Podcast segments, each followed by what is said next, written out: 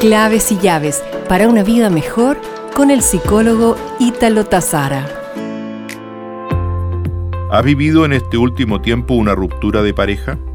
Generalmente las rupturas de pareja son decisiones unilaterales. Uno de los miembros de la pareja quiere finalizar la relación y el otro desea seguir. Se vive como un verdadero duelo, es decir, como una verdadera pérdida sabiendo que la persona que ha tomado la decisión tiene parte del duelo hecho. Se experimenta así el síndrome del corazón roto, parecido a un infarto al corazón.